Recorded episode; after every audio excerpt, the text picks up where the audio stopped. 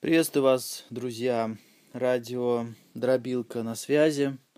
Шестой выпуск подкаста. И сегодня я хочу поговорить о том, как проходила моя вообще школа, обучение в школе. Первая смена начиналась с 9 утра, и так как я жил ну, не совсем близко от школы, то нужно было вставать где-то без 15 8, потому что в 8 утра у нас был завтрак дома. Завтракали родители, я. Потом появились у меня еще а братья и сестры, неважно сколько их было. Вот. А в школе у меня сразу же с первого класса появился сосед по парте. Он сам меня выбрал – умный, хитрый парень, понял, что надо со мной дружить, сидеть со мной рядом, чтобы списывать, сдувать, спрашивать у меня, чтобы я ему подсказывал. А по сути мы друзьями никогда не были, но за парты просидели много лет. Но если это можно так вообще слово много относить к этим э, годам, 8 лет. Восемь лет, ребята, мы с ним просидели за одной партой. А потом расстались, но это будет через какое-то время. Да, может быть, даже в следующем подкасте уже. Я не знаю, на чем я сегодня закончу и как у меня пойдет. Вы знаете, на самом деле записывать вот а, такие подкасты это очень непросто. Одно дело, когда голосовое сообщение в WhatsApp отправить, человеку, которого ты знаешь, а, там я говорю совершенно по-другому. То есть у меня там речь другая, у меня там манера говорить другое. И там мне нравится, а, что я говорю. Это всегда, всегда как-то интересно, красиво, остроумно даже, эмоционально. А здесь это очень непросто на самом деле, потому что здесь я не знаю, кто послушает меня.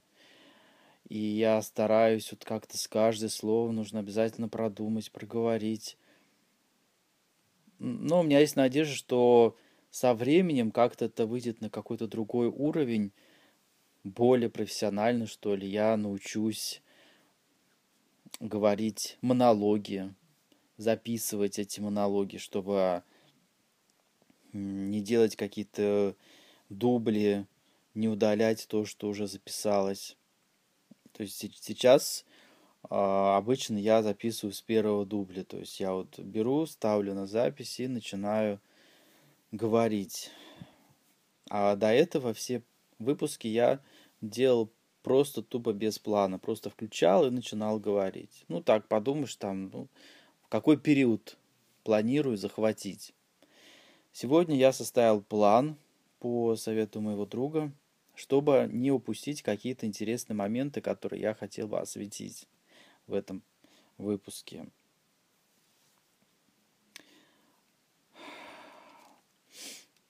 Значит, что мне очень нравилось, это то, что у нас была столовая в школе, и нас там кормили за 15, за 20 минут до окончания урока дежурных, а дежурные всегда менялись, то есть два человека были дежурные по, по очереди, то есть одна парта сегодня дежурит, на следующий день другая парта, и все уже знали, что завтра, например, дежурят они. В дежурство входило а, мытье полов, обязательно мытье доски. Это было очень неприятно, оставаться мыть полы большом классе, стулья надо поднимать. А если это весна-осень, то нужно было еще подметать вот эту всю грязь, вот эту пыль, которую принесли с собой. Даже несмотря на то, что сменная обувь была обязательна, все равно не все а, придерживались этого. Даже на входе стояли там а, дежурные учителя и проверяли, чтобы все пришли в сменной обуви. Все равно Кому-то удавалось проходить с грязной обувью, все это отваливалось, вся эта грязище, все это высыхало, и потом мы всем этим удачно дышали. И так как не, не хватало уборщиц для того, чтобы убирали все классы и все помещения, то вот была такая обязаловка, что нужно было мыть полы в классе. Но приятный момент был в том, что за 20 минут до окончания урока дежурных отпускали в столовую, чтобы они накрыли стол для своего класса. То есть кухня выдает уже готовые порции, там первый, второй, третий компот. Все это нужно было расставить красиво, поставить туда хлеб. И вот ради этих моментов, когда ты идешь по школе, еще идут занятия, никого нет в коридорах и везде тишина, можно было подежурить. Это было приятно. Приятно было уйти там с середины урока для того, чтобы вот пройти по школе, какую-то свободу почувствовать. Сейчас, наверное, взрослым людям это сложно понять, но тогда это было здорово. Мы с моим напарником, Витька, Витя, Витя, и он, я вот только сейчас об этом подумал, что он ведь тоже был блондином, синеглазым. И мой друг детства, про который я вам рассказывал, Анатолий, он блондин, синеглазый, и Витек тоже был синеглазый блондин. Сплошные блондины вокруг меня были, я только сейчас об этом подумал. Ну и так, интересный момент. Что касается а, туалетов. Я никогда не ходил в школьный туалет. Первый раз в школьный туалет я пошел в одиннадцатом классе, уже будучи переехав в другую школу, в другое, другое место. Я всегда терпел. То есть для меня это было настолько сложно пойти вот и помочиться в общем туалете. И я даже не, не знаю, как они были устроены. Может быть, там были кабинки, можно было там запереться, но я всегда терпел. У меня бывало, что я вот приходил утром на, в школу, начинался первый урок, и я понимал, что мне надо в туалет а впереди шесть уроков. И вот эти все шесть уроков я просто терпел. И однажды был интересный момент, когда я бежал со школы. Я понимал, что мне терпеть осталось уже не в моготу. Я, значит, прибегаю домой, а, так как мы жили в деревне, и ментальность у нас не позволяла делать а, туалет дома, хотя у нас в доме была ванная. А, там была раковина, там была сама ванна, и можно было поставить унитаз, о чем мой отец периодически заводил речь, потому что у нас даже был такой колодец, куда можно было сливать всю эту воду. Вот. Ненавижу, когда говорят вот, и сам так говорю. Туалет был деревенского типа. Я, значит, бегу, забегаю в этот туалет и просто ссу штаны. Я не успел расстегнуть брючки. А это было, наверное, где-то в классе пятом примерно. Еще была школьная форма советская с такой, э, с книжечкой на боковой стороне руки пиджачка и, и алюминиевые пуговки. Вот эта форма. В общем, я нассал штаны удачно, успешно в туалете и пошел, значит, домой к себе в комнату, как-то это, все это посушить на батарее. Хотя было теплое время года и не топили батареи. Ну, я уже не помню, там, наверное, это как-то потом уже постирали все это штаны. В классе у меня было 18 человек как сейчас помню. И я, значит, сидел с Витьком, а когда у меня этот мой напарник, значит, заболевал и не приходил в школу, тогда со мной уже садился кто-нибудь, кому нужна помощь была в учебе. Обычно это были всякие там двоечники, слабенькие. И я всем помогал, и как бы не, у меня даже не было мысли о том, что можно как-то им отказать, отказаться от этого. по всем предметам у меня совершенно не было проблем.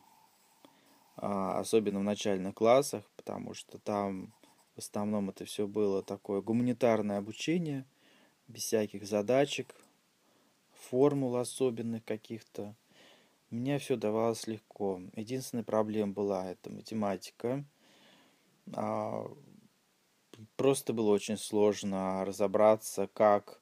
То есть, когда мне начинают объяснять а, что-то из а, математики, у меня просто на, на глаза опускается такое темное покрывало, как на попугаев, на, на клетку попугая накидывают такой черное покрывало, чтобы они думали, что ночь настала и пора спать, и не орали. У меня было то же самое. Полностью закрывалось мое сознание, я просто ничего не понимаю, ничего не мог рассудить. Все, что я вынес из математики, это то, что действие в скобках производится в первую очередь, потом производится за скобками умножение деление, потом уже а, вычитание сложения. Это, пожалуй, наверное, единственное, что я вообще помню из математики. И сейчас, если мне нужно что-то посчитать, это всегда калькулятор. 17 а, плюс 32 я не посчитаю в уме. Но если как бы долго буду сидеть, как-то вот думать, то, может быть, да, предположить смогу, сколько это будет. Как я считал по математике у себя дома. Я рисовал палочки. То есть, например, нужно было посчитать, э, вы поймите, что не было калькуляторов. Это было советское время, это были 80-е годы, калькуляторов не было. Калькулятор появился уже где-то к концу средних классов у одного человека, моего соседа, и он был очень горд этим. У него был калькулятор на солнечной батарее, который работал только тогда, когда на него светило солнце если в темноту, то все, он переставал работать.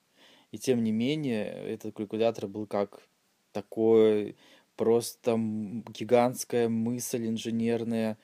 Невозможно было даже представить, как это все работало. Я рисовал палочки. Например, нужно было э, из 32 вычесть 17. Я рисовал а, три десятка палочек, плюс еще две палочки отдельно, отсчитывал 17 палочек, зачеркивал их, и вот то, что осталось не зачеркнуто, это получалось а, ответ на эту, этот пример. Так я делал. Бывало, что приходилось, да, и, и там по 80 рисовать, пока понарисуешь все это устанешь. То есть в уме было очень сложно что-то вычитать. Больше всего мне нравилось а, писать изложения. Это просто такое я вот колоссальное удовольствие получал. А для всех остальных одноклассников это была огромная проблема. Все просто морально и физически страдали, когда опять объявляли, что будет изложение, а изложений по русскому языку у нас было очень много. По-моему, только и занимались тем, что писали изложения. Сочинений было намного меньше, и сочинения появились у нас только тоже где-то к концу средних классов. То есть особо сочинениями нас не мучили. Нет, они были, конечно, были. То есть я помню свое сочинение «Носорог», которое было там на какую-то там итоговую оценку, и проверяли, преподаватель проверял, ну, учитель в смысле, потом а, директор школы, завуч, и потом где-то там в департаменте район, районном департаменте образования или районный отдел образования, что-то такое. Все эти проверки э, мое сочинение прошло, было выставлено 5 за все, и за грамотность, и за, а, за грамотность, и за смысл, за содержание, как тогда говорили. Вот. И никто не заметил, что у меня в названии написано «Норорог». Не «носорог», а «Норорог». И это заметили только у меня дома. Мой отец, который проверял, проверял все мои задания слишком тщательно, мне кажется, ему нравилось находить у меня ошибки. И он себя сразу как-то чувствовал на высоте. То есть он превозносился надо мной. Хотя, не знаю, у него было высшее образование, у него были одни пятерки в дипломе. Почему он себя так вел, я не знаю. Может быть, хотел, чтобы я был очень грамотным. Ну, изложение писал всегда с удовольствием. Я очень хорошо запоминал текст. и все одноклассники говорили, что у меня встроенный магнитофон в голове, который все записывает, а потом я все это выкладываю из своей головы. И самое главное в этих изложениях было то, что нужно было как можно больше всяких подробностей. То есть не просто там Маша зашла в комнату, а Маша зашла в комнату с красными обоями, и она была одета там в такое-то платье, в такие-то туфли. А одноклассники писали, что просто Маша, Маша зашла в комнату. И на этом все. Еще у нас очень а, популярны были техника чтения. Я сейчас не знаю даже, используют это в школах или нет. Нужно было за минуту прочитать как можно больше слов. И, конечно же, это должно быть правильно прочитано, не как попало. Чтобы текст был понятен. И, естественно, я был всегда на первом месте по количеству слов. У нас в классе очень любили, а, не только в классе, а вообще в школе очень любили проводить чаепития, всякие встречи одноклассников а, с какими-нибудь ветеранами, которые приходили, нам рассказывали, как они воевали, там спасали нашу страну. А мы в это время ели всякие пироги и булки, запивали все это чаем. А, кто-то там, кому-то заранее задавали выучить какой-нибудь а, стишок патриотический прочитать его вслух. И это чаще всего доставалось мне, потому что ну, я не мог отказать. Это было несложно. Э, и что я не любил, так это я не любил школьные ярмарки. О, как я это не любил, товарищи, это просто невозможно. Я до сих пор ненавижу все, что связано с торговлей. Мне это просто претит до невозможности. То есть я никогда не, не пойду работать в торговлю, чем-то там торговать, это просто вообще не мое совершенно. Вот совершенно не мое. Мне это не нравится. Нужно было, значит, озадачить родителей, чтобы они что-то такое сделали, какое-то, а, может быть, пирог испекли, может быть, торт, может быть, какое-то такое блюдо, которое можно красиво украсить, и кто-то это купит. И все это, значит, каждый класс собирал все вот эти поделья, а, и в день ярмарки выставлялось все это на каждый э, стол, у каждого класса был стол. И вот там, значит, ходили все друг у друга, что-то покупали. Приглашались, конечно же, родители.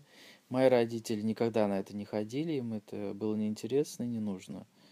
А мне там, значит, всегда что-то, что-то готовили, что-то стряпали, что-то выпекали. А почему приветствовалась такое, такая всякая рода выпечка? Потому что после этой ярмарки опять же проводилось то же самое чаепитие. То, что было куплено, то, что было не, не продано, все это приносилось в класс обратно и благополучно съедалось. Ну, а как, как всегда, что-то оставалось, все это разбирали с собой по домам, чтобы не пропадало и не оставлять это в школе, потому что в школе где хранить негде было. И я когда вот размышлял о, о плане, о том, чтобы о чем я буду сегодня говорить, я подумал о том, что нашей школе не было поборов. Мы никогда не собирали деньги на подарок учительнице. Мы никогда не собирали деньги на новые шторы или на краску. Этого никогда не было совершенно. Был родительский комитет – где, значит, состояло несколько родителей, которые решали какие-то вопросы. В родительском комитете состоял и мой отец. Я не знаю его роль, какую роль он выполнял, но он ходил на, на родительские собрания. Ему это очень нравилось, потому что меня всегда хвалили, меня всегда ставили в пример другим родителям, и, естественно, он все это, ну и вполне заслуженно, да, он это все принимал как бы как похвалу себе, а, методики своего воспитания. Вот это было приятно. Но у нас был институт практики, летней практики. А, по-моему, две недели, я уже точно не могу вспомнить. Это зависело еще от возраста ученика. Чем больше возраст, тем количество дней увеличилось. То есть такие трудодни нужно было отработать. То есть ты не мог просто сразу после школы куда-то уехать там а, на море или к бабушке в деревню, хотя куда нам ехать, мы так в деревне были. Нет, нужно было пройти еще практику. Эта практика, она раскидывалась на... То есть каждый человек получал какие-то определенные дни в течение лета. То есть это не так, что вот лето начинается и сразу весь класс а, вынужден ходить на практику в школу. Нет, этого не было. Кто-то отрабатывал в начале июня, кто-то отрабатывал в конце июня, кто-то отрабатывал в августе, кто-то в июле. Ну, можно было, конечно, заявить свои предпочтения. А, и все старались э, сделать э, эту практику, отработать э, в июне, чтобы уже потом наслаждаться летом. Не думать ни о какой школе, ни о каких уроках, ни о чем. И это мне тоже как бы не очень нравилось, потому что практика заключалась в том, что нужно было работать на огороде, школьном огороде, полоть картошку, полоть там морковь, всякие овощи, корнеплоды, сорняки там эти выдергивать, таскать. Ну, нам это объясняли, что вот потом мы это зимой будем все это есть у нас в столовой это как-то вот вроде бы успокаивало, что если мы это не вырастим, так сказать, таким общественным трудом, то нам есть будет нечего. И это, конечно, прививалось такой вот а, социализм уже с молодых лет. Нужно было а, работать на огороде. Практика была абсолютно разная. Можно было таскать мусор какой-то тяжелый строительный, как-то мы красили стены в помещениях в школе краской. Ну, когда хорошая компания подбирается и интересный преподаватель, то мы прекрасно проводили время, общались, преподаватель, учитель. Почему преподаватель говорю? Вот, а, учитель всегда интересно что-то рассказывал, какие-то истории, и это было приятно но мне никогда не нравилось копаться в огороде, в этой, в земле, как-то вот, и мы всегда это делали спустя рукава, и ждали, когда же пройдет время, уже медленно ходили, как вареные мухи, и старались, если куда-то нас посылают, то там подольше оставаться, потом возвращались тоже медленно, не спеша. Так э, протекали школьные годы. А, мне очень хотелось учиться в одном классе с моим другом детства Анатолием. Мы по-прежнему были не разлей вода, по-прежнему мы были главными друг у друга в своей жизни. И потом, когда у него появился младший брат родной, все равно а, все как бы отмечали, что я для него ближе, чем этот брат. И потом, когда брат подрос, он э, стал как-то ревновать, какие-то там неприятные ему это было, что мы больше времени проводим. Но это все такие мелочи. После занятий в школе, если он раньше заканчивал, он меня ждал. Мог ждать один урок, даже мог ждать два урока, чтобы идти со мной 20 минут пешком до дома и разговаривать. То есть уйти одному это было просто немыслимо. И а, то же самое я дожидался его. Обычно это бывало просто один урок. А если там была вообще какая-то физкультура, я мог просто прийти в спортзал, там сесть на скамью и смотреть, как они там бегают, прыгают и подтягиваются на канате. Это было весело. Физкультуру я, кстати, тоже не любил. Хотя сейчас понимаю, что это, это, это была моя проблема психологическая, что я очень стеснялся что у меня что-то не так получится. Мы там прыгали через козла, так это называлось. В гимнастике это называется конь. А, может быть, это действительно разные вещи, потому что конь это такой, вот, такой длинный снаряд на, на ножках, а у нас был короткий снаряд. Может быть, действительно это был козел. Я не знаю, не могу сказать. Для меня это было самое страшное. Прыгать через козла, нужно было разбегаться, а, прыгать на такую лягушку ее называли, такой, такие под, подмостки, которые пружинят и подкидывают тебя кверху. Вот, э, ну, э, это, это было страшно, но когда я научился, это даже было весело. Парни у нас вообще там выполняли всякие а, акробатические этюды, э, когда подпрыгивают на лягушки и на ногах ой, на руках становились на этого козла и как бы так такое сальто выполняли. Я, конечно же, так не рисковал, мне ничего не хотелось сломать. Подъемы на канате, вот этот ползание, карабкание, это тоже было не очень приятно. Еще было неприятно, что надо в этой в тесной раздевалке переодеваться на эту физкультуру. Приходилось снимать штаны, я почему-то очень стеснялся. Стеснялся, не знаю, своих трусов, своих носков. Не было как-то неловко. Хотя сейчас э, стеснялся только я, потому что все остальные абсолютно нормально себя вели. Никто там ни, никому не приставал, никто ни сказал, трусы не стягивал. То есть этого такого не было. Вот. Но да, конечно, подсмеивались одноклассники, если что-то не получалось а, выполнить какие-то там приемы. Но опять же подсмеивались и вообще над всем, то есть не только надо мной, но над всеми, друг над другом подсмеялись. Это абсолютно нормальная реакция. Я это воспринимал очень болезненно. Мне это не нравилось. Я не любил, когда надо мной смеются, и поэтому физкультуру я не любил. Я всегда с удовольствием ее прогуливал или просил какую-нибудь справку о освобождении от физкультуры, чтобы только на нее не ходить. А самое ужасное на физкультуре это были лыжи зимой. Это просто вот просто невозможно было согласиться на эти лыжи. Один раз я пошел на этих лыжах, кое-как их там прицепил к себе. У нас, по-моему, в школе выдавали лыжи. Ну, какой-то, как, какие-то годы, какие-то вот первые там годы лыжи выдавали в школе.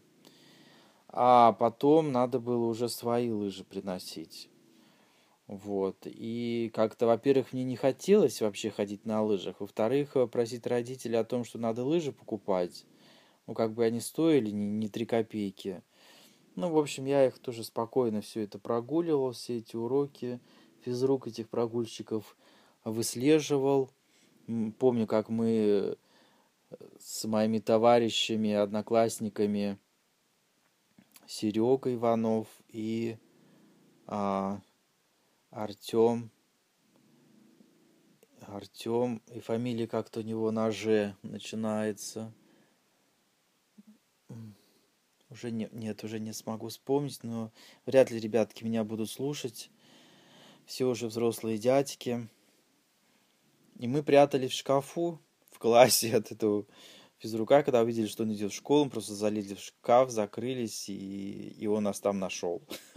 он открывает дверцу, а мы там такие все а, буквы ЗЮ согнутые, и он нас, в общем, по лицу отхлестал нас перчатками. Ну, так не очень сильно, конечно, но тоже мало приятного было.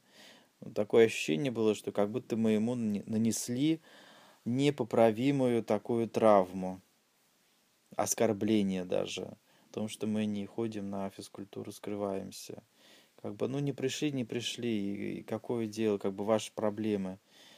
Как вы потом будете ее отрабатывать, эту физру. А он почему-то сильно близко к сердцу это принимал. Вот а, примерно так все это происходило. А в следующем подкасте, наверное, я продолжу тему школы. Что-то еще вспомню, что-то себе накидаю, там какие-то планы. А на этом заканчиваю. Надеюсь, не очень ужасно было этот разговор полчаса. Обычно как бы я стараюсь 15 минут по рекомендации специалистов. А здесь уже как бы вышел. Мне просто надоело уже вот эту тему мусолить. Школа, школа, детство, детство. Хочется уже все перейти куда-то дальше. Поэтому уже быстрее надо заканчивать. Спасибо вам. Вопросы все пишите на электронную почту, которая будет указана в описании подкасте. Всего вам хорошего, товарищи.